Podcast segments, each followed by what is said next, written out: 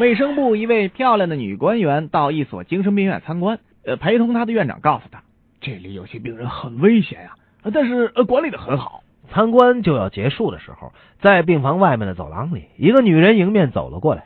官员发现她的眼睛里露出了一股凶光，连忙退到了院长身后。结果，那个女人的眼里的凶光更加恐怖了。还好那个女人没有伤人啊。等她走远了，女官员才转过脸来批评院长。看来你们这里的管理还需要加强啊！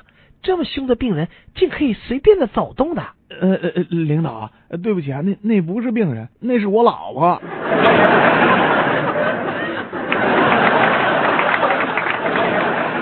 公园里一个小孩老是哭着跟在一个孕妇的后面。孕妇终于不耐烦了，转过身问道：“孩子，你怎么了？”阿姨，嗯，我的气球不见了，是不是你把它藏到肚子里了？怀孕妈妈问五岁的儿子：“孩子，你想妈妈生个弟弟呢，还是给你生个妹妹呢？”嗯，呃，我想要只恐龙。啊耶！六岁的小婷长得很可爱，常常被班上小男生求婚。有一天，小婷回家后跟妈妈说今天小强跟我求婚，要我嫁给他。妈妈漫不经心地说：“哦，他有固定的工作吗？”嗯，有，他是我们班上负责擦黑板的。